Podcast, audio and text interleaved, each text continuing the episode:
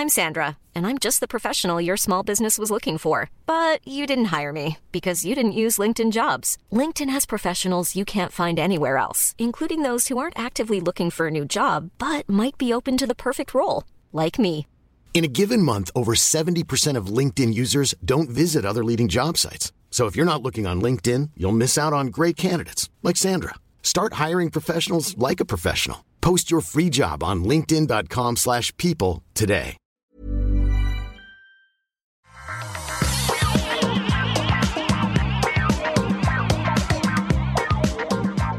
Bonjour à tous et bienvenue dans le Rendez-vous Tech, l'émission où on vous résume toute l'actu tech, internet et gadgets. Je suis Patrick Béja, c'est l'épisode 405. Nous sommes en mai 2021 et nous avons un programme croustillant à vous proposer aujourd'hui. Bien sûr, on va couvrir tout Google I.O., vous dire ce qui a été annoncé d'important, ce qu'on en pense. On a également des sujets extrêmement intéressants mais un peu plus petits comme euh, l'application Poparazzi, dont vous n'avez sans doute jamais entendu parler, mais dont vous entendrez parler d'ici quelques jours, quelques semaines, et pour lesquels vous pourrez dire euh, Ah bah oui, bien sûr, je connais, je l'ai déjà entendu dans le rendez-vous tech, voyons.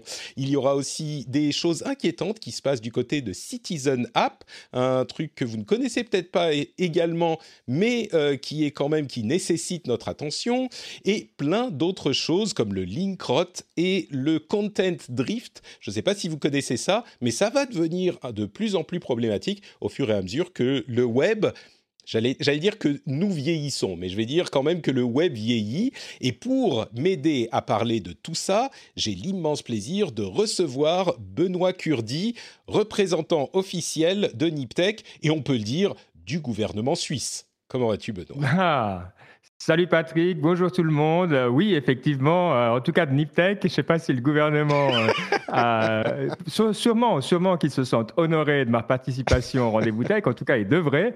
Et je me réjouis de passer ce moment avec toi. je ne sais pas quand c'était la dernière fois, mais c'est toujours un bon moment. Donc voilà, ça va être sympa. Tu sais quand c'était, Benoît? C'était il y a trop longtemps. C'est ça que, que c'était il y a trop longtemps. Euh, on va se lancer dans l'enregistrement, mais avant ça, je voudrais remercier tous ceux qui soutiennent le rendez-vous tech, tous ceux qui font que vous pouvez avoir cette émission dans les oreilles aujourd'hui. C'est grâce à eux et j'espère que vous vous joindrez à moi dans ces remerciements. On a Mathieu Letombe, euh, Mathieu Letombe, Fabien Zutter, Baranger. Vender, oulala, alors là, j'aurais dû préparer avant, hein. Euh, honte à moi Patrick, Vendekerhov, j'espère que je l'ai bien dit, Alex, FloFlo26 et deux producteurs fameux et respectés de l'émission Rémi X et Léthargique Panda.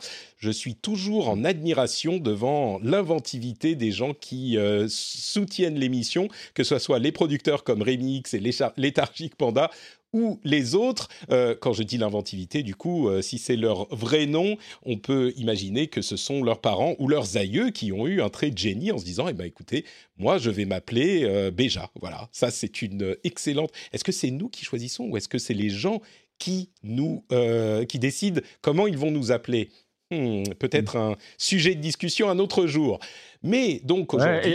Ouais, Panda qui a fait une grande carrière à la Silicon Valley hein, de développeur hein, euh, par ailleurs. Donc tu as vraiment le, le, gratin, on le sait, on le sait, mais tu as vraiment le gratin du gratin euh, dans tes followers et dans les gens qui te soutiennent. Merci beaucoup. Tu sais, je le disais euh, l'épisode dernier, mais je peux le redire euh, encore aujourd'hui parce que j'en suis très fier. Parmi le gratin de tous ces gens qui participent à la communauté de l'émission, il y a le créateur des Dogecoin qui me suit sur Twitter et avec qui je parle de temps en temps. Donc vraiment, je pense qu'il est établi que les gens qui suivent et écoutent le rendez-vous tech ou qui suivent notre Patrick sont des gens d'une immense qualité. C'est vraiment le, la haute de, euh, du monde de la tech, y compris Benoît Curdi, bien sûr. Oh, voilà. euh, donc, on va parler de Google I.O. Euh, et bon, ça fait quand même très longtemps, mais avant de travailler pour le bien public euh, en Suisse, tu travaillais chez Google quand on s'est rencontrés il y a de très nombreuses années. Tu étais chez Google. Évidemment, à cette époque, c'était la grande époque. Maintenant, depuis que tu es parti, les choses vont moins bien, on le comprend. Mais tu es encore, j'imagine que tu as une, une affection particulière pour, pour la boîte ou ou non, tu la, tu, tu la regardes de loin maintenant que tu n'y travailles plus? Ouais, euh, c'est vrai que alors ça fait euh, une dizaine d'années hein, que je travaille plus euh, chez Google. Donc je crois que j'ai arrêté en 2012. Donc on y arrive gentiment. C'était le moment effectivement où il transitionnait de, de, cet esprit où chacun pouvait un petit peu faire ce qu'il voulait à un moment où il fallait quand même serrer un peu les vis parce que voilà ils étaient trop simplement. Donc et maintenant je, je pense que c'est devenu une société, bah, ça doit être corporate comme n'importe qui, quoi. Au bout d'un moment, voilà, c'est simplement la, la, réalité de la taille et, et des années. Euh, c'est vrai que je j'ai beaucoup appris et donc il y a beaucoup de choses qui me restent en termes de culture, de comment on fait les choses, de, de, de comment on challenge un petit peu les, les, les, les assumptions, comme on dit. Tu vois, ça me revient en anglais maintenant les attentes, etc. Donc il y a une culture vraiment que j'ai gardée avec de très bonnes choses. Après, euh, voilà, je suis pas un, fanboy plus que ça euh, de la société. Je pense qu'il y a des trucs super, il y a des trucs un peu moins intéressants.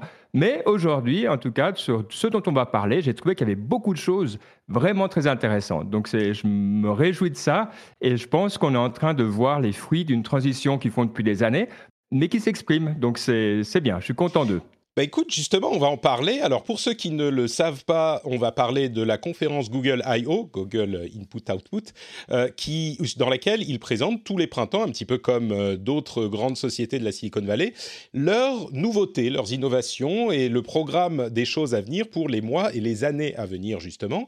C'était il y a quelques jours de ça, une petite semaine, et ils ont annoncé un certain nombre de choses concernant le, leur OS principal Android mais également beaucoup de recherche et développement, on va dire, et de travaux qu'ils font plus dans des laboratoires que ce qu'on va pouvoir avoir dans nos mains ou entre nos claviers euh, dans les mois et les années qui arrivent. Et il faut dire que les années précédentes, les quelques dernières années, la conférence Google I.O. était un petit peu, je ne sais pas très bien comment la qualifier, mais un petit peu mollassonne, on va dire. Mmh. Et c'était en partie dû au fait que le produit grand public euh, Android était pas vraiment mis en avant. J'irais même jusqu'à dire qu'il était mis en retrait et que les innovations, enfin, les, nouveautés des versions euh, euh, d'Android, des nouvelles versions d'Android étaient plutôt euh, pas hyper enthousiasmante, je crois, même de l'aveu des gens qui l'utilisent et qui aiment l'OS. Et dans l'ensemble, ça se répercutait sur le reste de leur présentation. Peut-être qu'il y a une certaine, comment dire, une expertise moins grande des équipes de Google dans la mise en scène marketing euh, qu'on peut trouver chez d'autres avec plus ou moins de succès, mais chez Apple ou Samsung, où c'est vrai qu'on sait un petit peu plus faire le show et monter l'enthousiasme.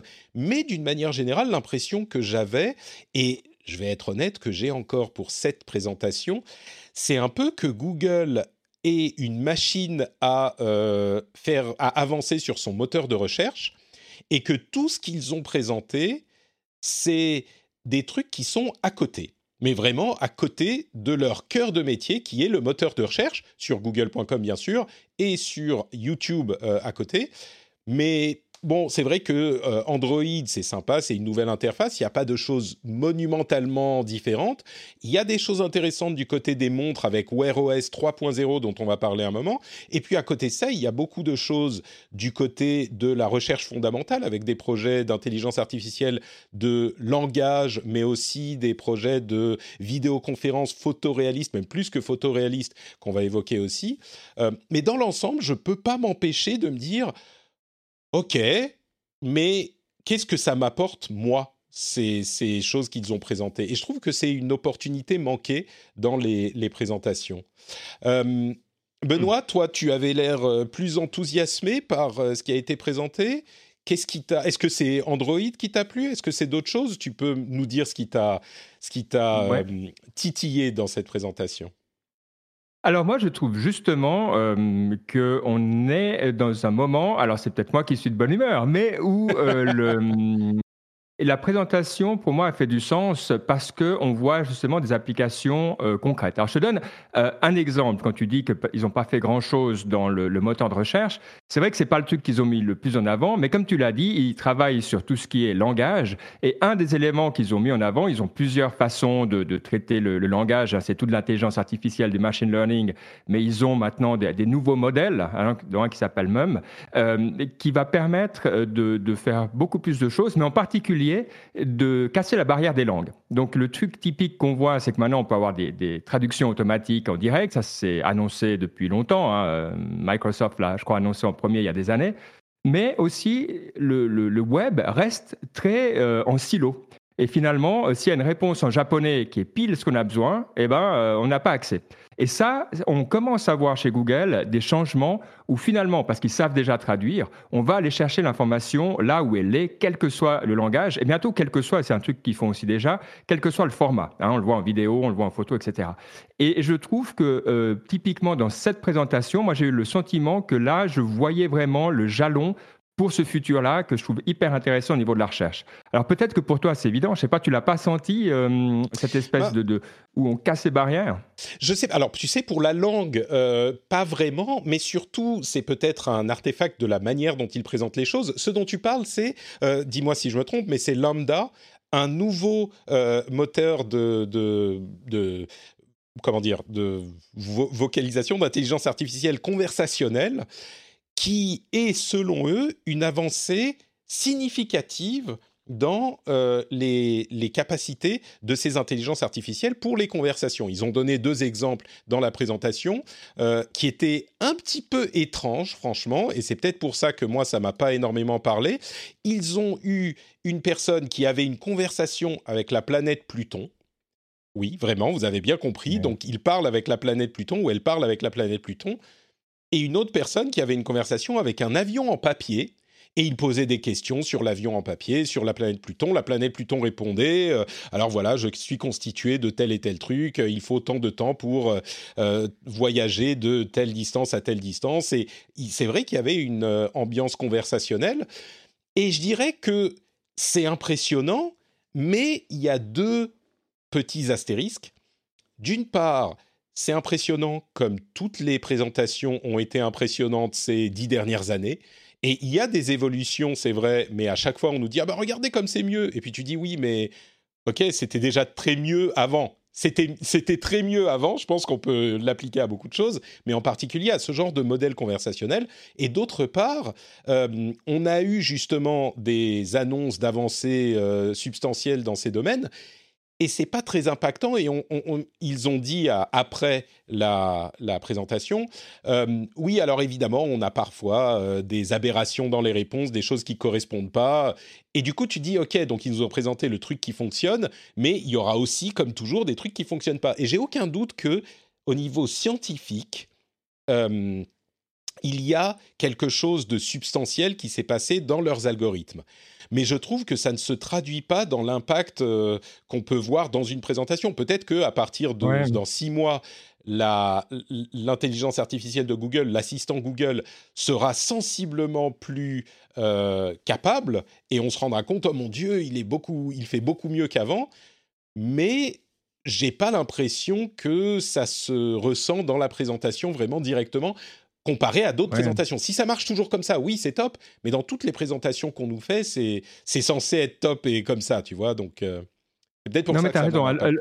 Lambda, là, je, suis d'accord. Et euh, le truc, c'est qu'ils font beaucoup, évidemment, le langage. Bah, c'est leur, euh, c'est leur cœur de métier, hein, d'une façon ou d'une autre, euh, encore. Mais non, ce, dont je parlais, c'est ce Multitask Unified Model, MUM, même, qui est justement cette façon de, de, de mettre ensemble ces nouvelles itérations de leur intelligence artificielle pour tout ce qui est recherche, en fait. Donc, ils ont quelque chose euh, qui est en place depuis 2019, qui est déjà du machine learning, mais maintenant, ils l'ont amélioré et je pense que c'est là où, on verra des, éléments vraiment intéressants. Alors, par contre, tu as raison, et c'est peut-être un peu la, le challenge du type des présentations de, de Google, c'est que c'est pas hyper impressionnant, je veux dire, c'est juste mieux dans ta vie et tu vas avoir une bien meilleure euh, expérience à la fin.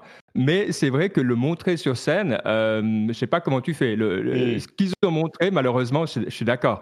Tu es là, puis bon, c'est un peu comme souvent avec Google quand ils présentent, tu dis, est-ce que tu veux vraiment laisser à des ingénieurs euh, le, choix des présentations quoi? Je suis d'accord là-dessus. C'est un peu, c'est un peu, c'est un peu ça, c'est vrai. Euh, bon, donc ça, c'est du côté de l'intelligence artificielle. Euh, on va parler d'Android bien sûr parce que c'était quand même le gros morceau. Je voudrais évoquer un autre élément qui était euh, assez intéressant. C'est cette, ce projet qui s'appelle Starline, qui est un projet, on va dire, de, de vidéoconférence, mais c'est un peu ne pas lui faire justice que de dire c'est un projet de vidéoconférence. C'est un développement de nouveaux outils pour transmettre la présence de quelqu'un à quelqu'un d'autre. C'est-à-dire qu'il y a une sorte de d'écran ultra haute résolution d'un côté, donc euh, on va voir la personne en face, mais ça ne transmet pas que l'image, ça transmet également des données très précises en 3D et ça reproduit sur l'écran grâce à une technologie qui s'appelle Lightfield, qui est euh, la possibilité de faire de la 3D sans lunettes ou sans euh, accessoires sur la personne qui regarde. Et donc, quand on est assis au bon endroit en face de cet écran géant de 65 pouces qui est juste en face de nous, on a l'impression de voir la personne vraiment en face de nous, grâce à ce medley de technologies, euh, information 3D, vidéo, etc. Et donc, c'est ultra réaliste et on a l'impression que la personne, c'est comme si on avait un miroir, sauf que au lieu de nous voir nous, eh ben on voit la personne avec laquelle on est en train de parler.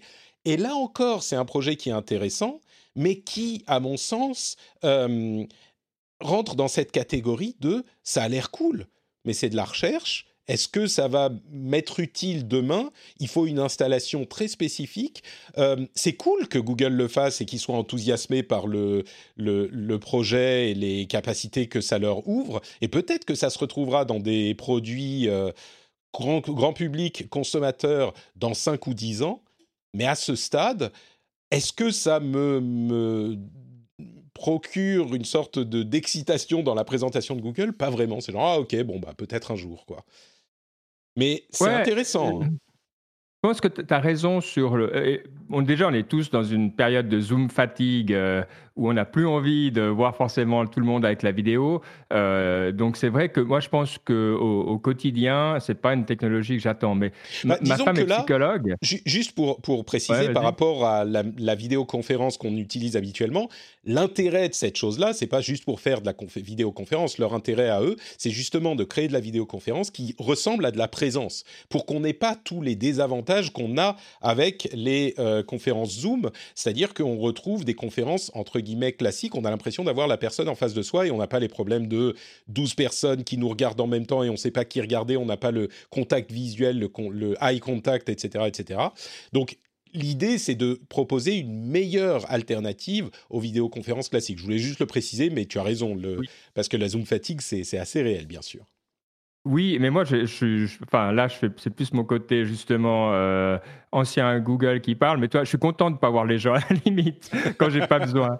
Mais il y a des métiers, c'est là où je disais, ma femme est psychologue, euh, où typiquement, tu vois, là, je vois une valeur ajoutée assez évidente, quoi. Si, Parce qu'il faut cette relation assez claire, etc. Donc là, je pourrais vraiment voir de la valeur. Mais en même temps, ça me semble cohérent avec tout ce qu'on raconte et tout ce qu'on voit sur la réalité augmentée ou finalement c'est plutôt dans les utilisations professionnelles où il y a de la valeur plutôt que du grand public. En tout cas, pour le moment, c'est ce qu'on voit. Et moi, ça me semble aller un petit peu dans la même direction. Donc, est-ce que je vais être un utilisateur? Sincèrement, ce n'est pas un truc que j'ai envie d'utiliser demain. Par contre, tu vois, quand tu as euh, certains meetings clés, c'est vrai que ça peut être pas mal. Mais ça, je suis d'accord avec toi ici, c'est plutôt un truc sympa, toi, plus pour euh, faire rêver. Euh, pour le moment. Euh, je pense pas que c'était, euh, ouais, je pense pas que c'était le, la plus grosse annonce, mais c'est intéressant ce qu'ils arrivent à faire, c'est clair. Et pour préciser, donc, il faut être dans une cabine. On peut pas utiliser un ordinateur classique. Il y a une cabine avec du matériel dédié. c'est le genre de choses qu'il faudrait, par exemple, installer dans un bureau, mais qu'on peut pas encore, tel que c'est conçu, avoir chez soi. Et la projection en light field fait que il faut être vraiment à l'endroit où on est censé être pour voir la 3D, sinon ça devient flou. Enfin, voir la personne en profondeur. Euh, donc c'est difficile à utiliser avec plusieurs personnes, ou en tout cas il y a peut-être plusieurs personnes à l'image. Bref, c'est pas un truc qui sera euh, dans la webcam de votre ordinateur euh, dans deux ans. Quoi. C'est beaucoup plus complexe que ça. Donc peut-être mmh. des utilisations professionnelles, mais une psychologue ou un psychanalyste, par exemple, ne peut pas vraiment le faire avec ses clients qui le font de chez eux, même si la personne en question a la chose installée chez elle. Donc là encore, c'est un peu plus compliqué, même si la possibilité existe à long terme. Mm. Euh, bon, il y a d'autres choses dont on pourrait euh, parler, comme leur euh, ordinateur quantique qu'ils ont prévu pour 2029. C'est bien, ils vont pas trop vite hein, en besogne. Ils sont un petit peu plus réalistes que d'autres projets peut-être pour les ordinateurs quantiques. Mais parlons donc de Android version 12 avec une chose qu'on évoquait la semaine dernière, c'est Material U, qui est la nouvelle grammaire d'interface d'Android, qui est un petit peu comme le Material Design, qui est un retour un petit peu au design plat et euh, beaucoup moins skeuomorphique, même qui, était le, le, était la mode pendant de nombreuses années. Là, depuis quelques années, ça, on revient en arrière. Et donc, on a ce euh, matériel qui est le langage de design de Android 12, qui est personnalisé de manière assez importante. Donc on peut choisir l'exemple principal qu'il donne, c'est en choisissant un fond d'écran eh bien, on va avoir une palette de couleurs qui est inspirée de ce fond d'écran, qui va se retrouver dans toute l'interface de tout l'OS, y compris les applications qui implémenteront euh, ces fonctionnalités-là. Et c'est vrai que c'est une refonte substantielle de l'interface de Android, euh, de, de l'OS Android. Et c'est une refonte, je dirais, qui fait du bien parce que ça fait un moment que c'était un petit peu stagnant il y a des éléments un petit peu plus profonds que simplement l'aspect visuel, mais je ne crois pas me tromper en disant qu'il n'y a rien de vraiment euh, fondamental dans l'utilisation de l'OS. Donc, sur Android 12, euh, bah, je te pose la question, est-ce qu'il y a des choses qui t'ont marqué? Euh, Il y a quelques éléments comme plus d'informations sur la vie privée, mais pas vraiment de contrôle, enfin de contrôle sur ce à quoi peuvent accéder les apps. C'est vrai qu'ils ont mis euh, beaucoup faciliter la chose, mais euh, pas vraiment d'obligation comme le fait Apple de euh, ne pas utiliser certains éléments pour la personnalisation des publicités. Il y a aussi des petites fonctionnalités comme les, les, la clé virtuelle qui sera utilisable notamment c'est chez BMW je crois très bientôt. Donc ce genre de petites choses. Mais bon donc voilà pour le résumé d'Android 12 est-ce que ça t'a plus parlé qu'à moi? Alors peut-être, tu sais, moi j'étais content du design à partir de Android 1. Donc, euh, je ne suis pas très exigeant à ce niveau-là. Euh, je ne sais pas, est-ce que toi, tu considères que tu es quelqu'un qui a du goût? Toi, moi, moi, mur blanc, c'est à peu près là où s'arrêtent mes compétences. Donc, euh, mais pour toi? Écoute, moi, je suis à la fois parisien et nordique. Donc, ah. je trouve que, évidemment, le goût est important. Et donc, dans les vêtements, il y a tu peux choisir toutes les couleurs que tu veux tant que c'est du gris ou du noir. Ça, c'est pour l'aspect parisien. Et pour le nordique, dans l'ameublement, on a aussi beaucoup de liberté à partir du moment où on choisit du blanc pour les meubles et les murs. Donc euh, oui, moi je pense que j'ai beaucoup de goût, mais je ne suis pas certain que ça soit le goût des autres qui, eux, évidemment, ont tort. Mais on est un petit peu dans cette subtilité, tu vois.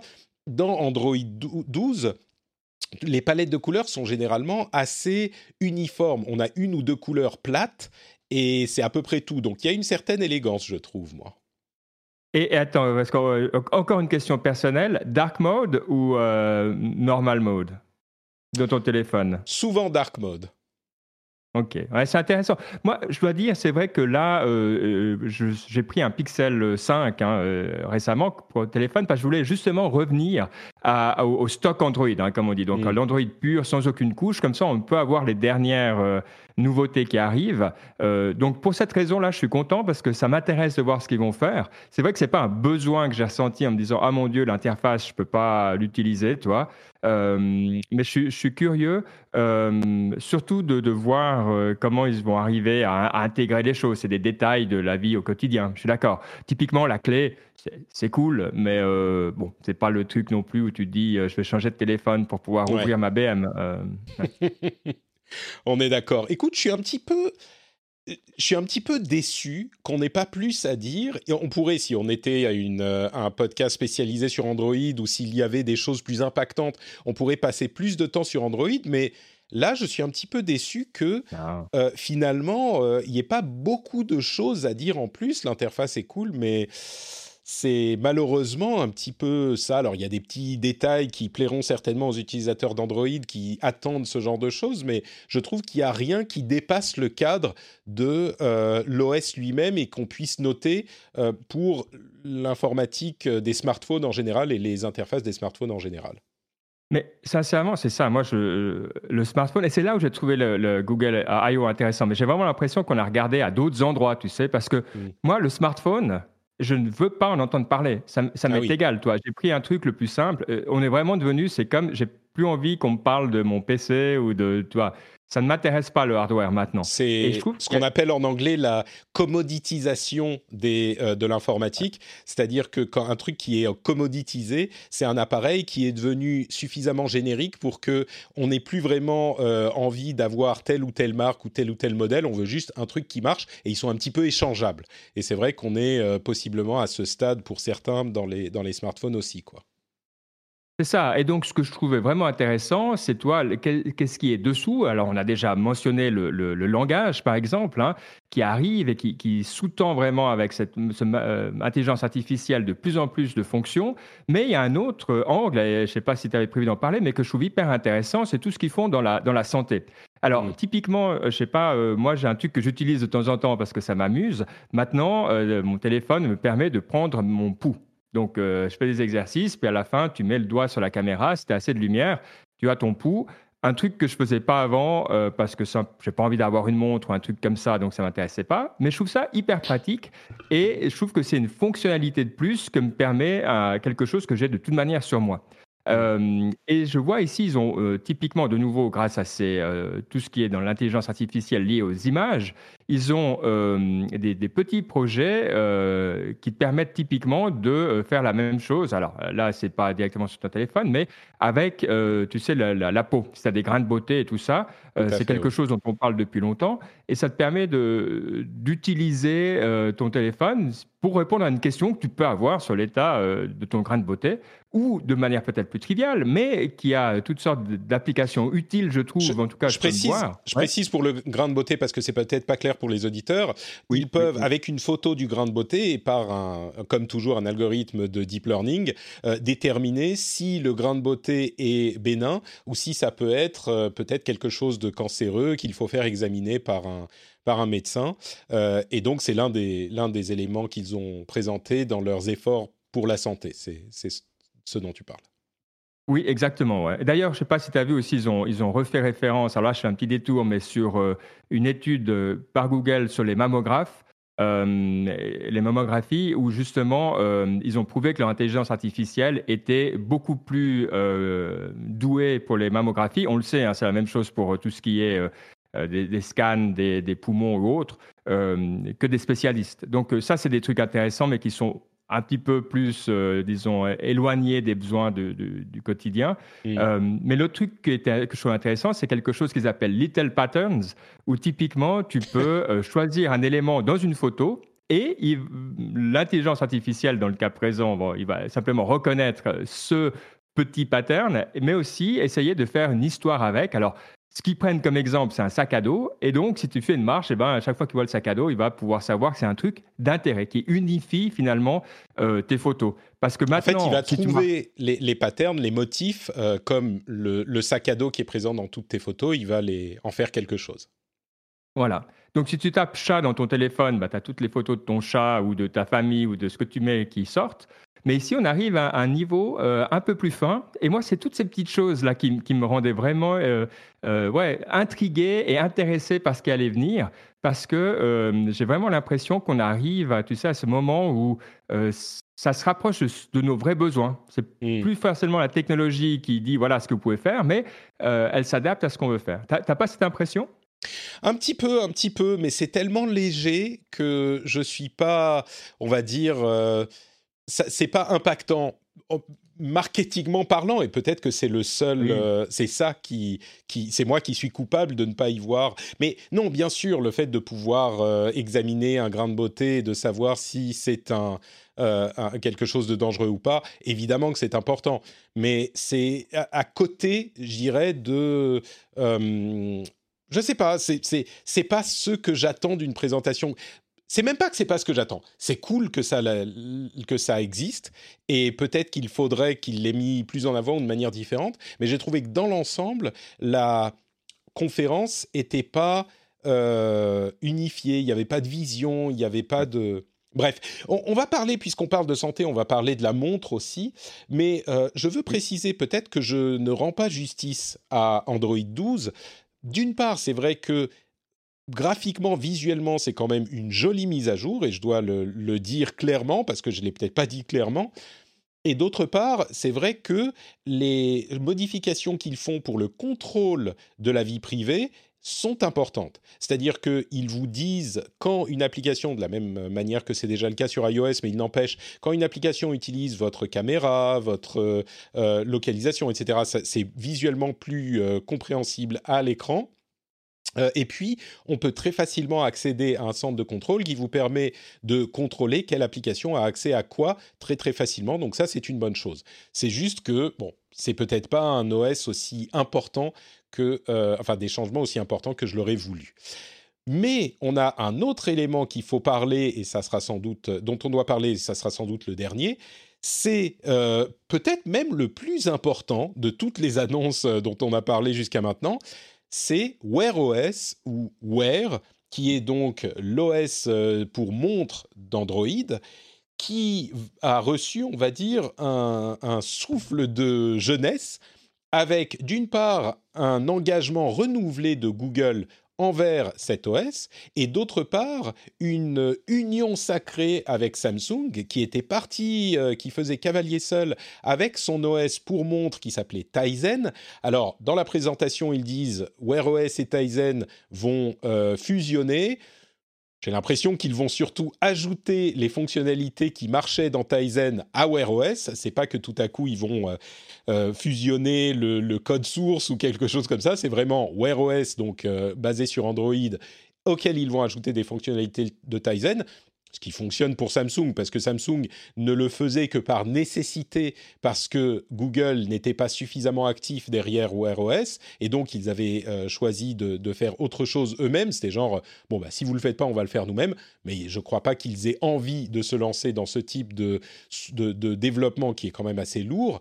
Et puis en plus de ça, il y a évidemment le rachat de Fitbit euh, par Google, qui a été validé il y a quelques mois de ça, qui ajoute tout un pan santé à la euh, montre de Google ou aux montres de Google, à l'OS, euh, qui va être sans doute important puisque on l'a vu avec l'Apple Watch, c'est l'un des éléments importants des montres connectées et des montres intelligentes aujourd'hui, ou en tout cas de, euh, WatchOS et de l'Apple Watch, eh bien, il va y avoir tout cet élément euh, qu'a développé Fitbit qui va pouvoir être intégré à Wear OS. Donc, j'ai l'impression que c'est un renouvellement de l'engagement de Google vers Wear OS, ce qui est pas mal parce que ça veut dire qu'on peut avoir, on va pouvoir avoir des montres qui fonctionnent optimalement, idéalement, avec euh, Android pour les utilisateurs de cet OS.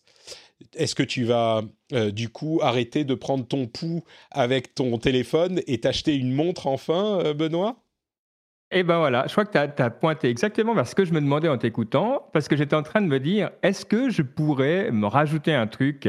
Et, Mais surtout pas, Surtout pas pour moi. Le, alors, je comprends et grand bien vous fasse si vous adorez votre montre euh, intelligente. Bravo. Mais pour moi, c'est le, c'est le pire des mondes parce que mon téléphone fait tout. À part que quand je le veux pas, je le pose euh, sur le bureau. Il, il, est, voilà, il comprend que quand il est posé la face euh, contre le bureau, il doit pas m'embêter. Donc voilà, bravo, c'est très bien.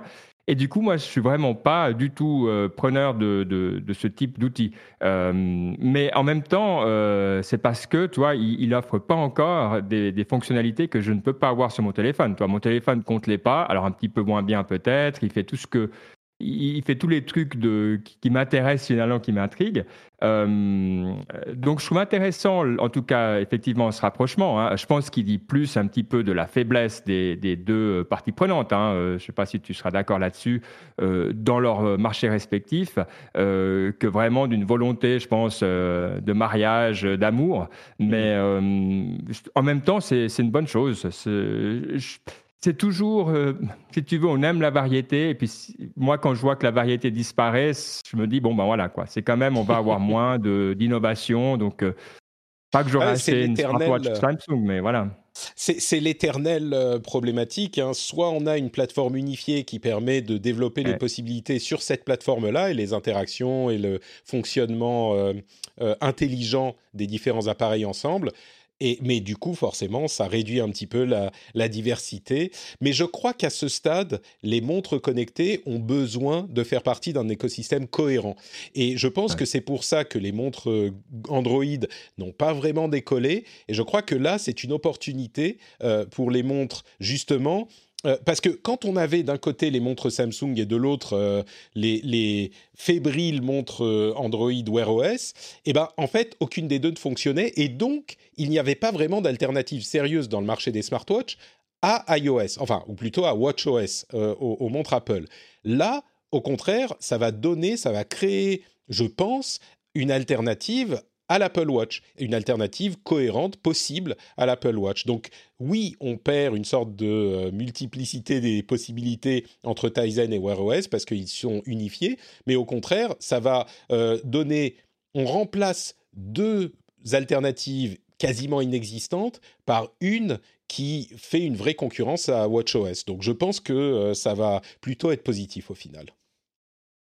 Ouais, non, je pense que tu as raison, surtout la, la, cohérence. C'est vrai que tu dois pas t'apercevoir euh, que tu passes d'une interface à l'autre. Ça, je pense, c'est vraiment le, le, but ultime, que tu le fasses n'importe où, pas que tu dises ah, je dois utiliser mon téléphone, ah, je dois utiliser ma montre.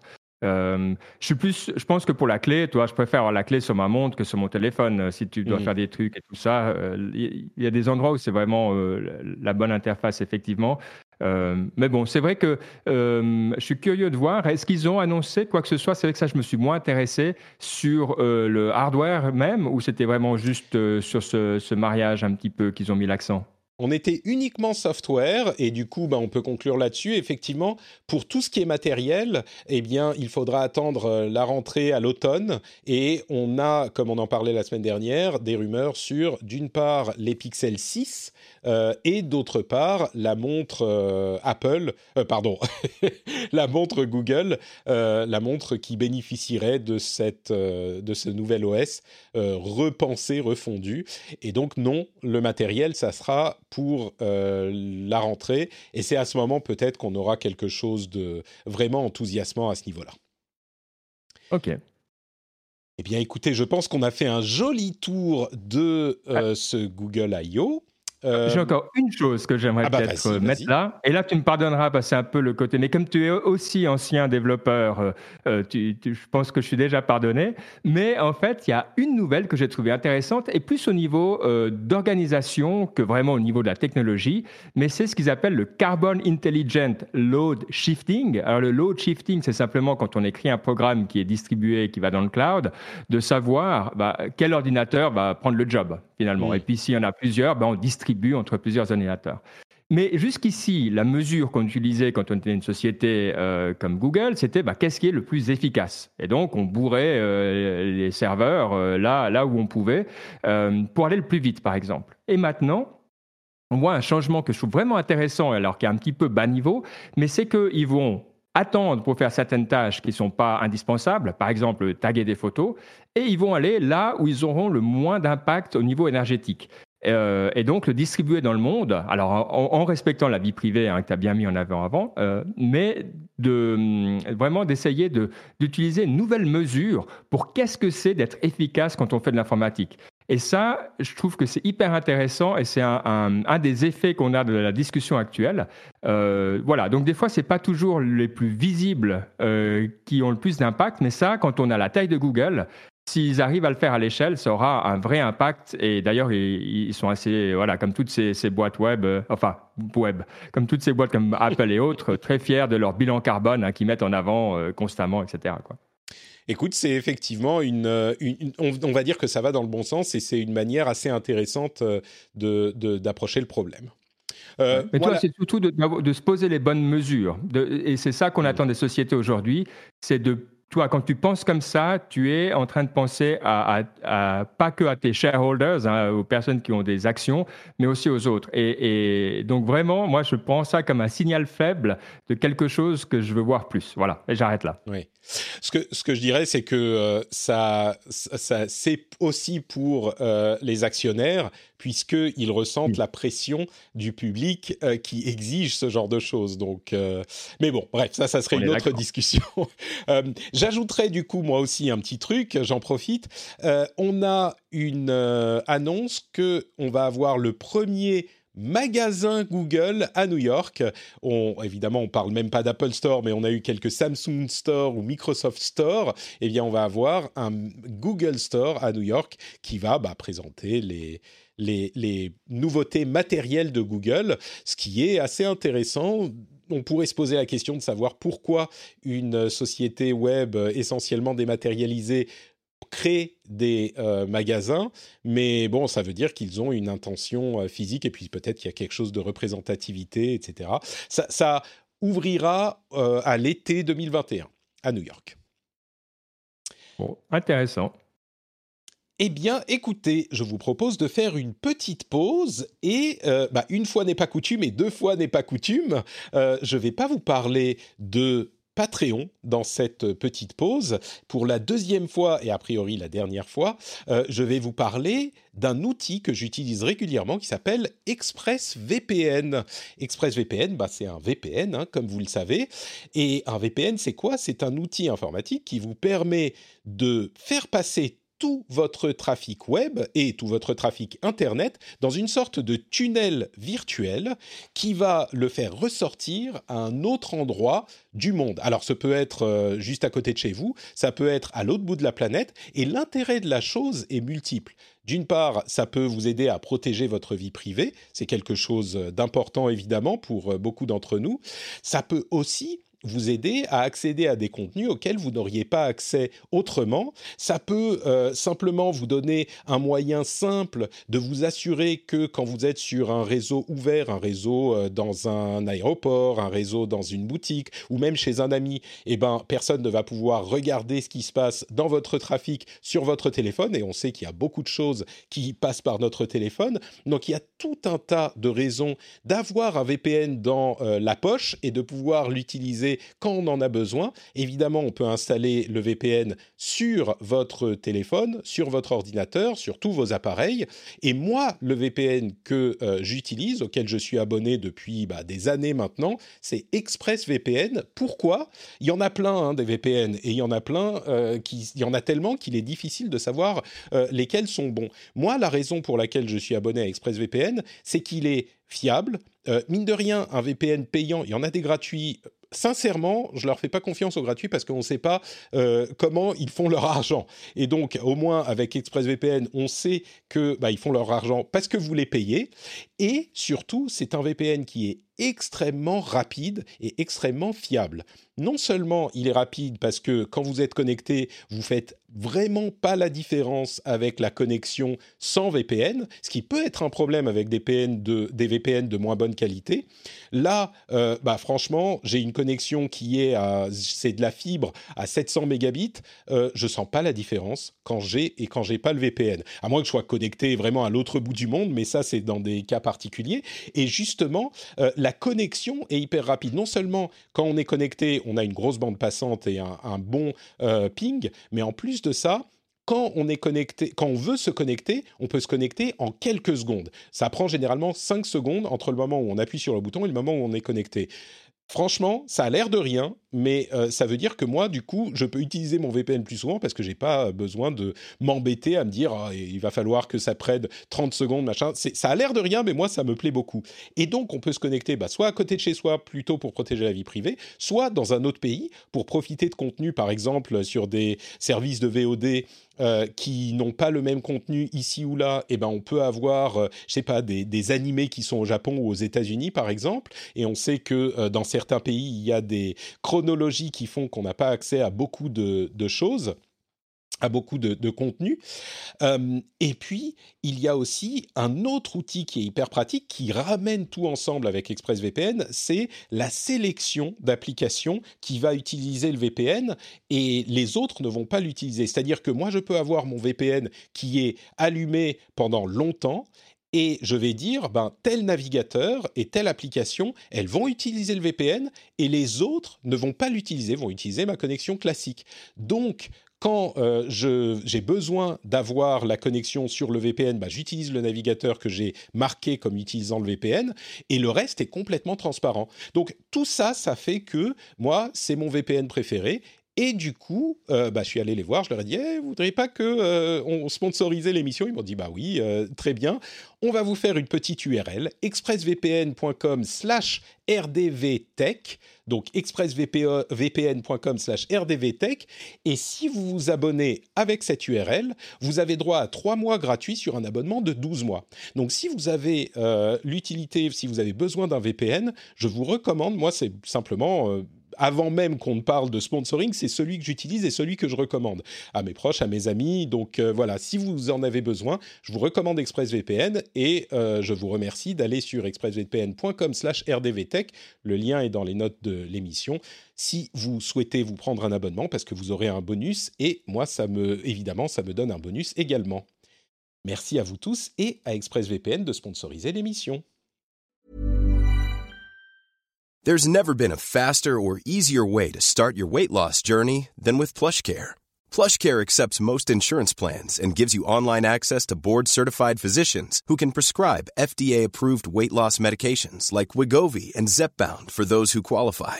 Take charge of your health and speak with a board-certified physician about a weight loss plan that's right for you. Get started today at plushcare.com slash weight loss. That's plushcare.com slash weight loss. plushcare.com slash weight loss. I'm Sandra, and I'm just the professional your small business was looking for. But you didn't hire me because you didn't use LinkedIn jobs. LinkedIn has professionals you can't find anywhere else, including those who aren't actively looking for a new job, but might be open to the perfect role, like me. In a given month, over 70% of LinkedIn users don't visit other leading job sites. So if you're not looking on LinkedIn, you'll miss out on great candidates like Sandra. Start hiring professionals like a professional. Post your free job on linkedin.com/people today. Bon, écoutez, on va parler maintenant de choses extrêmement sérieuses et de l'application Poparazzi. Est-ce que vous savez ce que c'est? Dites-moi à voix haute pendant que vous êtes en train d'écouter, que ça soit dans le métro ou chez vous. Est-ce que vous connaissez l'application Poparazzi Je pense que tout le monde a dit non maintenant. Eh bien, après cette petite explication, vous connaîtrez et vous connaîtrez bah, avant tout le monde. Tu sais ce que c'est Poparazzi, euh, Benoît? Alors pas du tout. Euh. D'abord évidemment on se dit mais il y a une faute d'orthographe, tu vois? c'est quoi ce truc C'est assez malin, euh, mais non j'ai découvert grâce à toi. Alors, Poparazzi, c'est une application de euh, un réseau social, encore un, qui est basé sur les photos et l'échange de photos. Et là, vous dites encore, non mais vraiment, mon Dieu, on en a marre. Mais d'une part, il est extrêmement populaire chez les jeunes et euh, chez les ados et les jeunes, enfin très populaire. Il vient de se lancer, hein, mais il, est, il a été au top de l'App Store en, euh, hier soir, et généralement c'est l'indication le, qu'il y a quelque chose qui se passe. Mais le truc qui est intéressant avec Poparazzi, c'est que c'est un réseau social qui encourage à partager des photos, mais pas de selfies. Aucun selfie. Genre, vous n'avez pas le droit. Alors ensuite, on ne sait pas comment il le, euh, le, comment dire, l'enforce, le euh, régule ça, mais on n'a pas le droit. On n'est pas censé prendre des photos de soi. On est censé prendre des photos que de ses amis et des gens euh, avec qui on s'amuse et on passe du temps ensemble. Et donc, l'idée est euh, de, de, rester dans cette simplicité, dans l'échange. Et d'ailleurs, il n'y a pas ni filtre, ni euh, ajout de... de, de texte, ni toutes ces conneries. C'est hyper simple. La seule chose un petit peu particulière qu'on peut faire, c'est que si on prend plusieurs photos, ça va créer un GIF euh, donc qui va animer donc plusieurs photos à la suite euh, avec une personne qui fait des mouvements. Ça fait un gif sympa où on a simplement plusieurs mouvements de la personne. Euh, et ça a quelque chose de très authentique, de très instantané, de très réel, qui semble-t-il, est en train de raisonner avec une partie de la population. Et c'est intéressant de se dire, ah oui, entre parenthèses, il n'y a pas ni nombre de euh, followers, ni ce genre de choses, euh, ni likes sur les photos. Donc, c'est pas un, un exercice dans l'ego. Et ça fait longtemps que on sentait que cet exercice d'ego de tous les réseaux sociaux était pas apprécié par euh, beaucoup de gens. Et je me demande, ça serait peut-être pas Poparazzi, mais je me demande si Poparazzi a pas réussi à capitaliser sur cette tendance, sur ce besoin, je crois que c'est un besoin qui a été créé par le, constant flattage d'ego des autres réseaux sociaux, à capitaliser sur ce besoin euh, et à en faire quelque chose de sérieux. Je pense qu'on est à la bonne période en plus avec la fin, on l'espère, euh, des confinements sévères et une envie de sortir, de s'éclater et de passer du temps ensemble et de partager des photos de ses amis il n'est pas impossible que, au minimum, euh, je ne dis pas que Poparazzi va remplacer Instagram, mais au minimum, ça devienne peut-être un concurrent, par exemple à Snapchat, qui est resté confidentiel, mais qui reste euh, très présent, euh, enfin confidentiel, j'exagère, hein, mais qui n'a pas atteint les sommets des autres réseaux sociaux. Peut-être que Poparazzi pourra devenir un équivalent, peut-être même un peu plus. Donc Poparazzi, c'est l'app du moment. Il y en a toutes les, tous les mois des apps du moment, mais il n'empêche. Est-ce que ça, c'est bon, tu vas installer Poparazzi Écoute, sincèrement, euh, je crois que tu as raison de faire la comparaison avec euh, Snapchat parce que euh, à l'époque, hein, c'était contre-intuitif. Si vous allez réécouter le rendez-vous tech de l'époque, je sais pas ce que tu en disais, mais ce côté éphémère, on avait tous une sorte de sentiment que c'était pas bête. On se disait, mais est-ce que vraiment on va en faire quelque chose? Et alors oui, le produit Snapchat n'a pas décollé autant, même si, comme tu l'as dit, il est toujours bien présent, mais il a changé notre façon d'appréhender de, le, partage.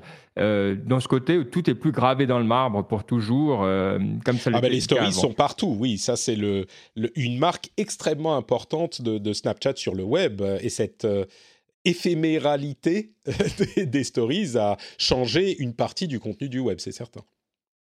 Et ça serait fantastique d'avoir le même effet de paparazzi euh, sur euh, effectivement retourner la caméra. Alors, eh, on en a des deux côtés des caméras, donc euh, on n'a pas besoin vraiment de tourner, mais voilà, de, de regarder vers l'extérieur et vers les autres, c'est bon. Quand on voit les, dégâts à la santé mentale que créent les réseaux sociaux, et moi je suis vraiment de, ceux qui disent que dans quelques années on se retournera vers une partie de cette industrie, comme on regarde les cigarettiers maintenant et les mensonges qu'ils ont faits euh, par rapport aux études sur le, dégât que peut créer euh, bah, le tabac et, certains réseaux sociaux. Ici, on va arriver dans la même chose et je trouve que c'est tout à fait positif. Donc, je vois ça très bien. Alors, je vais avoir de la peine à convaincre mes amis, j'ai l'impression. Donc, euh, bref, on, on, verra ce qu'on peut en faire. mais je compte aussi sur, sur les utilisateurs et utilisatrices pour vraiment aussi découvrir des nouvelles façons de faire, tu vois, parce qu'on est post-TikTok où on récupère euh, du contenu, où on mélange. Donc, euh, je suis assez curieux de voir qu'est-ce que ce, ce, mélange peut faire. Euh, parce que de nouveau, je pense que TikTok, c'est quand même très centré sur, la, sur toi. Tu, vois tu peux faire des montages autres trucs, mais c'est souvent toi qui es au centre. Tu vois J'aime beaucoup ce retournement. Donc, bravo à Poparadis. On verra ce que derrière. je, non, c'est une petite start-up, donc je ne saurais pas dire. Je ne crois pas que ce soit des gens qui sont vraiment connus. Donc, simplement une, petite start-up. Je me trompe ah. peut-être, mais je crois pas.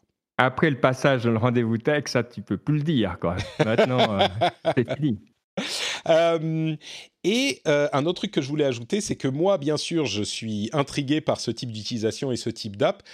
malheureusement, je me suis rendu compte que, surtout ici dans la campagne, faire des photos d'autres personnes, ça va être très limité. Euh, à la limite, faire des photos de des biches qui passent dans la forêt, peut-être de ma fille et de mon fils, mais ça va être à peu près tout. Donc malheureusement, c'est peut-être pas, euh, je suis pas idéal pour l'application Poparazzi, mais je l'ai installé quand même et je suis notre Patrick sur Poparazzi, donc euh, ça va. Là, c'est le nom est sauf, donc tout va bien.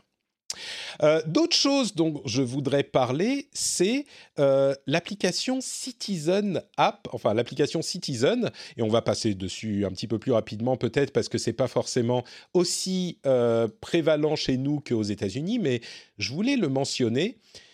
L'application Citizen, à la base, c'est une application qui est censée être une application de sécurité, c'est-à-dire qu'elle met en relation différentes personnes dans votre entourage, dans votre quartier, pour signaler les incidents. Et ça joue un petit peu sur les peurs des gens et on s'est rendu compte encore plus que la problématique du est-ce que euh, c'est un petit peu ça joue sur les peurs justement?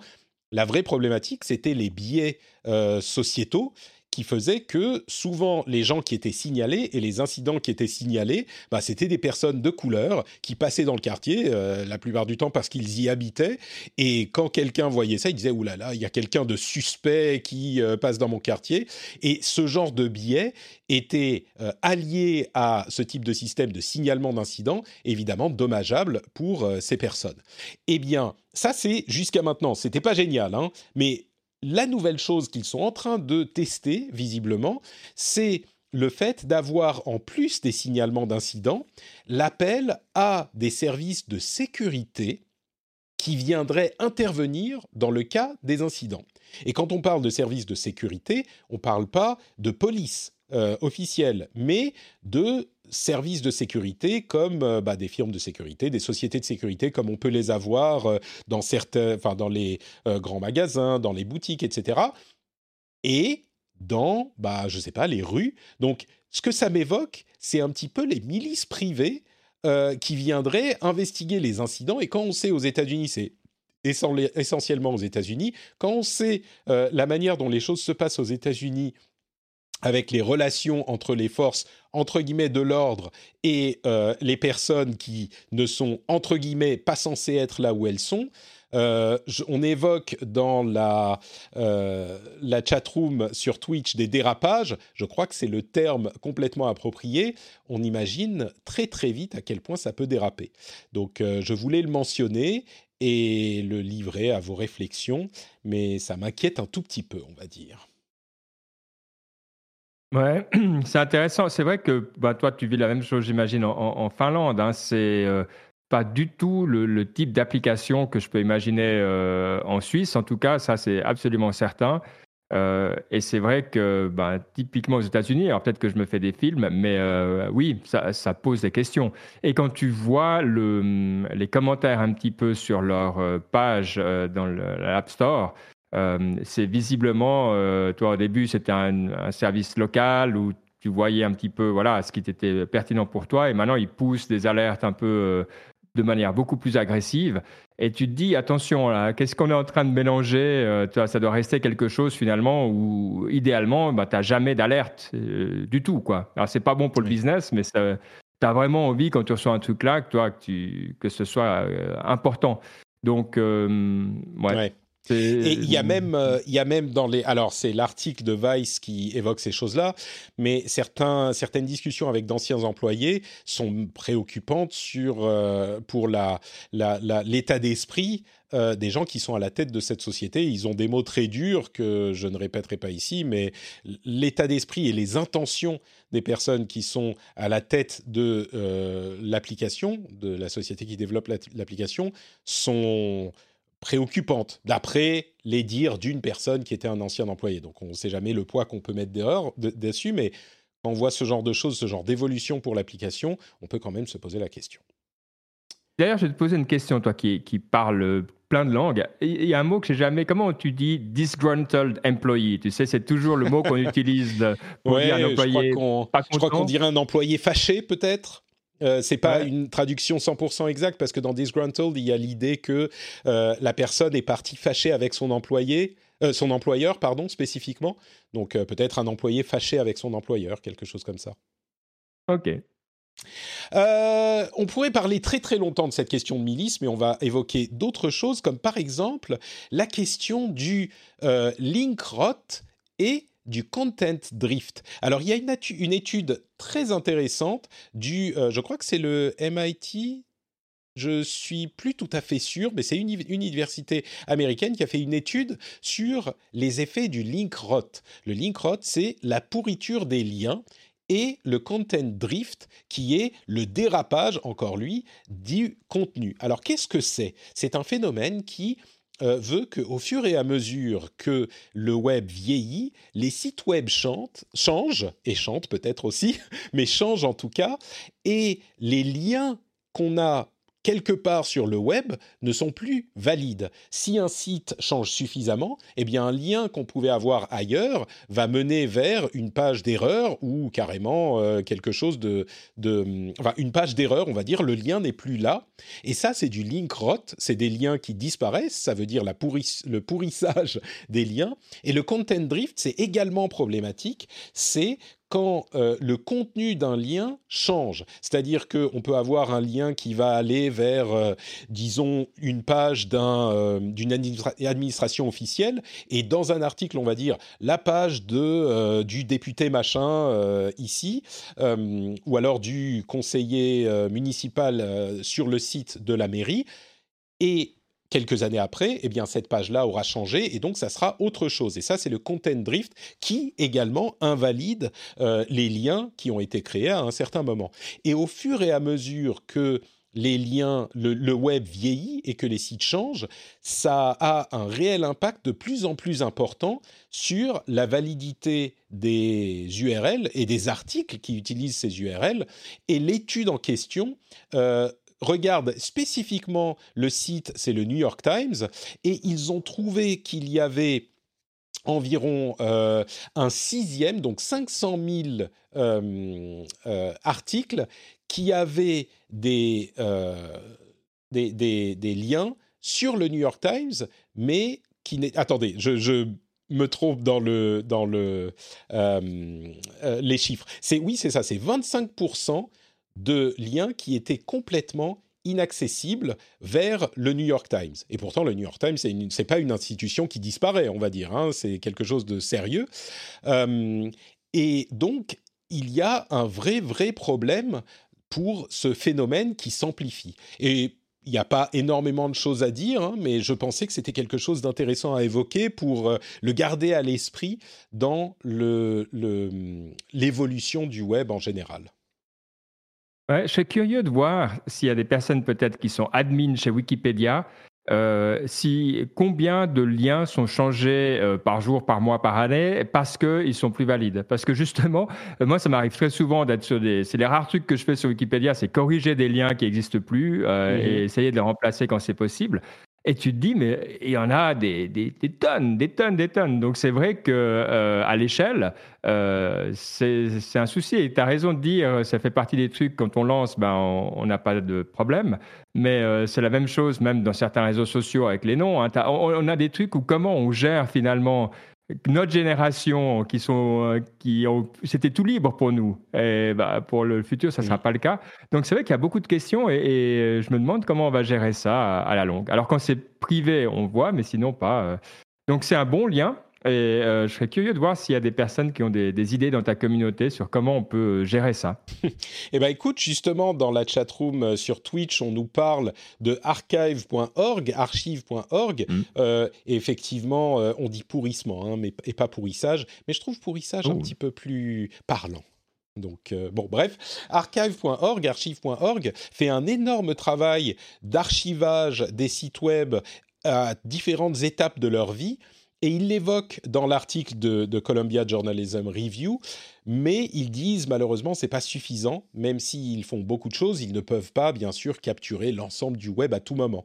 Donc euh, c'est une une étape, enfin un moyen de euh, d'essayer de sauvegarder le web dans son ensemble, mais c'est pas suffisant. Alors on pourrait imaginer, je sais pas, des protocoles du genre, on a une euh, adresse URL euh, avec en plus une, une donnée supplémentaire, une date et on conserverait, on intégrerait la date à l'URL de manière à ce que quand elle est modifiée, eh bien, on a quand même l'ancienne qui est toujours accessible. Ça pourrait être quelque chose qui serait intégré dans les standards. Ça pose peut-être la question de savoir est-ce qu'on veut que tout le web soit accessible à jamais. Je ne sais pas si la réponse est forcément oui à chaque fois, mais peut-être à, certains moments. Mais cette idée d'intégrer une, euh, une donnée date à une URL, je pense que ça pourrait fonctionner. Bref. En même temps, ça serait intéressant de voir à quel point euh, la fraîcheur est, importante. C'est vrai qu'il y a du contenu qu'on appelle evergreen, hein, qui reste tout le temps. mais en même temps, c'est vrai que le web est quelque chose qui bouge, le contenu bouge très vite. Et donc, ça serait, je pense que toi, de comprendre le pourcentage et où exactement il faut faire attention à ça, ça serait pas mal. Ouais, c'est vraiment intéressant parce qu'on imagine le web, on le voit souvent comme quelque chose de statique, mais c'est vrai qu'au fur et à mesure qu'on évolue, euh, un des autres éléments qu'il donne dans cette étude, c'est par rapport aux dates. Et ils disent par exemple qu'il y a seulement 6% des liens de 2018 qui ont pourri, mais on a 48 43% des liens de 2008 qui ont pourri et 72% des liens de 98 qui ont pourri. Et on pourrait se dire, oui, bah oui, 98 c'est tellement vieux, mais imaginez en 2041, euh, on va se dire, bah oui, 2021 c'est tellement vieux, euh, c'est compliqué de se enfin bon, ça a une influence. Et le web, en fait, un petit peu comme euh, une personne dont les cellules se renouvellent lentement mais sûrement. Et au bout de quelques dizaines d'années, on n'est plus du tout la même personne parce qu'on n'a plus les mêmes cellules. Eh ben, le web, en fait, c'est un petit peu la même chose aussi. Il y a des pages web qui constituent le web, qui se renouvellent petit à petit, et c'est une créature mouvante qui change et, et pas un truc statique, quoi. Bref. Euh, allez, encore euh, un ou deux sujets. Euh, on, on, parlait de la question de l'intelligence artificielle et de l'évolution des modèles de langage. Et on parle souvent dans cette émission du problème de, des biais cognitifs et sociétaux qui euh, s'immiscent dans les modèles parce qu'ils sont présents dans les sets de données qui sont utilisés pour développer ces modèles. Eh bien, il y a un groupe de 500 chercheurs qui sont en train de développer des euh, set de données prévu spécifiquement pour étudier ces problèmes-là. C'est pas un set de données qui est prévu pour euh, développer des fonctionnalités, mais vraiment spécifiquement pour étudier les biais qu'induisent les données dans les algorithmes d'intelligence artificielle. Euh, J'ai plus le nom du set, mais c'est quelque chose comme Big Computing, Big, euh, je sais plus. Enfin bref, c'est un projet euh, de recherche et c'est d'autant plus important que on a des gens qui lèvent les drapeaux d'alarme euh, depuis des années. On se souvient de l'incident avec cette chercheuse chez Google qui a été, c'est Timide Gebrou, je crois, Gebrou, qui a été renvoyée de chez Google alors que c'était son travail justement de signaler ce genre de problème il y a quelques mois, eh bien, ces sets de données, je pense, sont importants pour que les chercheurs puissent euh, trouver les problématiques et ensuite faire remonter ces problématiques de manière sérieuse à des sociétés qui quand elles sont les seules euh, à gérer ces sets de données, n'ont pas intérêt à appliquer le même type de, euh, de, recherche sérieuse pour déceler ces problèmes-là. Donc c'est bien qu'il y ait des sets de données qui soient développés dans ces buts-là par des euh, groupes qui ne sont pas simplement ces sociétés-là. C'est excellent, hein. c'est vraiment un, beau projet. C'est vrai que c'est pas simple. Hein. C'est Big Science, pardon. C'est Big Science le, nom du projet. C'est très bien vu. Et puis, je pense que de toute manière, ben voilà, maintenant, on parlait de phase. Ben, L'intelligence artificielle est dans une phase où elle est relativement peu régulée. Évidemment, tu ne peux pas faire de choses interdites avec, mais il faut s'attendre à ce qu'à un moment ou à un autre, on va commencer à poser des questions. Le côté euh, boîte noire, black box, où, on ne sait pas trop ce qui se passe, mais bon, voilà, il y a, un truc qui arrive. Euh, ça, ça ne va pas durer longtemps. Donc, les sociétés vont devoir aussi chercher à se prémunir euh, la contre et, pouvoir mieux comprendre un petit peu euh, les, problèmes qu'elle pourrait engendrer. Euh, et je pense que c'est un projet qui a beaucoup d'avance. Bon, c'est encore au niveau de la recherche, mais ouais, je le suis avec plaisir. Excellent lien. Alors, on va finir avec quelques sujets en rapid fire et tu me dis s'il y en a qui t'intéressent au bout du, de la lecture. On a d'une part Netflix qui serait en train de s'intéresser à l'idée de développer des jeux vidéo, euh, un petit peu sur le modèle de l'Apple Arcade. C'est pas si surprenant que ça, parce que d'une part, ils ont peut-être des propriétés intellectuelles qui pourraient être étendues dans d'autres domaines. On parlait de, de podcasts ou séries audio la semaine dernière. bah, le jeu vidéo, ça pourrait être un domaine intéressant à explorer pour eux aussi. Bien sûr, le jeu vidéo, c'est compliqué à faire, mais ça ne veut pas dire qu'ils vont pas réussir. Et puis surtout, c'est un facteur de croissance, un vecteur de croissance qui euh, devient plus intéressant pour une société comme Netflix qui atteint peut-être les limites de sa croissance dans son cœur de métier. Euh, Snap, on parlait de Snapchat, eh bien, ils n'abandonnent pas l'idée des lunettes. Ils sont en train de euh, c'est plus qu'en train de développer. Ils ont développé des lunettes de réalité augmentée qui sont pas en vente. Hein. Elles vont être envoyées uniquement à certains influenceurs de Snapchat. C'est vraiment euh, le moins cher de la réalité augmentée. D'une part, ça ressemble à des lunettes 3D des années 80. Ça me fait penser aux lunettes de. Je crois qu'il y avait, je sais plus, c'était une console Sega qui avait un truc comme ça. Enfin, c'est pas très beau. Euh, c'est genre euh, les années 2000 des années 80. Le champ de vision de la partie réalité augmentée est minuscule. Bref, enfin, ça a l'air de fonctionner quand même, mais c'est intéressant de voir que les spectacles, nouvelle version donc de Snapchat, euh, continuent dans, un, dans le domaine de la réalité augmentée. Pourquoi pas? Peut-être que ça leur euh, offrira une expérience qui sera importante quand la réalité augmentée sera vraiment quelque chose de réel et de présent pour euh, plus d'utilisateurs. On a également euh, Twitch, je ne sais plus si je l'évoquais dans le rendez-vous tech ou dans le rendez-vous jeu, mais il y avait beaucoup de gens qui commençaient à faire des streams sur Twitch dans des baignoires, dans des euh, piscines, dans des jacuzzis, et, beaucoup de gens disaient ah mais c'est scandaleux, on peut tomber sur des gens et des femmes parfois en maillot de bain, mon Dieu, qui sont dans des piscines quand on regarde Twitch. Et ben Twitch a résolu le problème en disant bah on va créer une catégorie euh, piscine, plage et jacuzzi. Et donc maintenant, il y a une catégorie spécifique là-dessus. Bon, on, pourrait en parler un peu plus longuement, mais au moins maintenant, la question est réglée. Ils sont dans leur propre catégorie. Ils et elles sont dans leur propre catégorie. Et enfin, on a atteint le dernier jour du procès entre Apple et Epic. Pas vraiment de grosses euh, révélations pour ce dernier jour, mais simplement pour signaler que maintenant les choses sont terminées, mais on n'aura pas le jugement avant des semaines, possiblement plus longtemps, puisque la juge va prendre un moment pour euh, étudier tout ça et délibérer. Mais ce procès, qui est évidemment extrêmement important pour toute l'industrie de la tech, euh, est maintenant arrivé à son terme. Ceci dit, je ne doute pas que même une fois la délibération faite, on aura euh, des appels et des contre-appels et que ça risque de durer très très longtemps. Donc voilà pour euh, ces petites euh, infos supplémentaires. Il y a un truc qui t'a plu?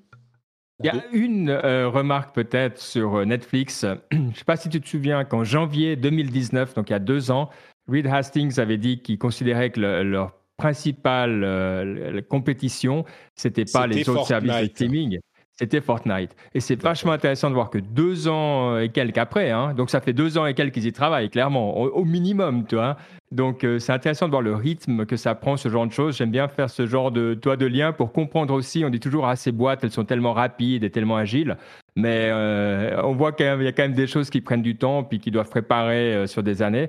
Donc très curieux de voir où est-ce qu'ils vont arriver avec ça. Et à mon avis, ça fait alors complètement du sens que, que ce type de contenu fusionne. C'est effectivement. Alors, je ne sais pas si ça fait deux ans et demi qu'ils travaillent dessus. Là, on a euh, des, rumeurs, enfin des sources anonymes qui disent qu'ils sont en train de chercher une personne qui, qui euh, mettrait en place cette extension dans le domaine du jeu vidéo. Donc, peut-être qu'ils ont étudié la chose, mais c'est pas en développement actif encore. Euh, mais oui, c'est quelque chose qui serait hyper cohérent. Et, ça pose plein de questions intéressantes. Par exemple, pour le jeu vidéo, un élément hyper important, c'est la manière dont on va contrôler l'interaction avec le jeu. Et euh, c'est pas avec une télécommande de euh, télé ou même euh, d'Apple TV et même la nouvelle télécommande qu'on va pouvoir faire ça. Et aujourd'hui, les manettes peuvent se connecter aux Apple TV, à la plupart des appareils connectés à vos TV et bien sûr à vos ordinateurs vos euh, ou vos tablettes et téléphones. Donc peut-être que ça serait possible par ce biais, avec les manettes, d'avoir euh, quelque chose qui se contrôle correctement et donc qui fait que ça peut fonctionner. Peut-être aussi qu'on pourrait imaginer pour les téléphones ou les tablettes des contrôles tactiles, mais c'est pas une. Euh, c'est marrant parce qu'on rentre dans des questions qui sont qui peuvent apparaître comme des détails pour euh, des personnes qui connaissent pas bien ce marché, mais qui sont en réalité absolument à la réussite d'une initiative comme celle-là. Donc, euh, même si ça fait deux ans qu'ils y travaillent, je peux imaginer que leur prudence reflète une compréhension du fait que euh, bah, c'est pas quelque chose de simple. C'est pas parce qu'on a du succès dans le domaine de la vidéo en ligne et du streaming. D'ailleurs, peut-être qu'ils pourraient imaginer du streaming de, euh, jeux vidéo plutôt que du, du téléchargement. Et d'ailleurs, du téléchargement, comment est-ce que ça fonctionnerait puisque on devrait télécharger des apps dans l'app, ce qui est interdit par euh, Apple dans ses conditions d'utilisation? Mais en plus de ça, Apple interdit également le streaming, ce qui est à la base de problématiques avec euh, Google euh, et, et, et, Microsoft pour leur propre service de streaming de jeux vidéo. Donc il y a plein de choses compliquées que soulève cette simple rumeur de est-ce que Netflix va se mettre à faire du jeu vidéo? C'est en tout mm. cas peut-être une app dédiée ou on ne sait pas. C'est intéressant. Oui, à fond. Je pense que c'est vraiment une nouvelle très intéressante. Ouais. Eh bien écoutez, je pense qu'on arrive à la fin de ce long épisode du rendez-vous tech. Euh, c'est hyper intéressant de passer un petit peu de temps avec toi, Benoît. Merci de, de t'être joint à moi. Avant de se quitter, est-ce que tu peux nous dire où on peut trouver euh, bah, ce que tu fais sur Internet? Oui, alors avec plaisir, effectivement, comme tu l'as dit euh, au début de l'émission, on me retrouve chaque deux semaines sur Niptech, donc niptech.com. Et puis, bah, sinon, si vous voulez me m'envoyer un mot ou quoi que ce soit, c'est bkurdi sur Twitter. Ça devient de plus en plus euh, old school et vieux hein, de, donner son Twitter handle. Mais ma foi, voilà, euh, j'ai dit que ça fait 10 ans que j'ai quitté Google. Donc au bout d'un moment, ma foi, on a, on a l'âge qu'on a. Hein. Donc sur Twitter, si vous voulez m'envoyer un petit mot, avec grand plaisir. Et puis, euh, bah, comme d'habitude, un grand merci. C'est toujours un bon moment en ta compagnie. Et voilà, à une prochaine fois. Merci beaucoup Benoît. Euh, pour ma part, c'est NotePatrick sur Twitter, Facebook et Instagram. Euh, vous pouvez également retrouver tout ce que je fais sur notepatrick.com. Et n'oubliez pas, comme je le disais, euh, le sponsor ExpressVPN, expressvpn.com slash rdvtech, si vous souhaitez vous prendre un abonnement à un VPN efficace que je recommande, le lien est dans les notes de l'émission. Et bah écoutez, ça va être tout. Je crois que malheureusement, les choses étant compliquées à la maison aujourd'hui pour les patriotes, on va pas faire d'after show aujourd'hui. Je suis vraiment désolé, mais euh, ça a même été compliqué de mettre en place l'épisode tout court. Donc on va sauter l'after show aujourd'hui et on sera de retour bien sûr la semaine prochaine. Un grand merci à vous tous de nous avoir suivis. J'espère que vous avez passé un bon moment en notre compagnie et on se retrouve la semaine prochaine. Grosse bise à tous.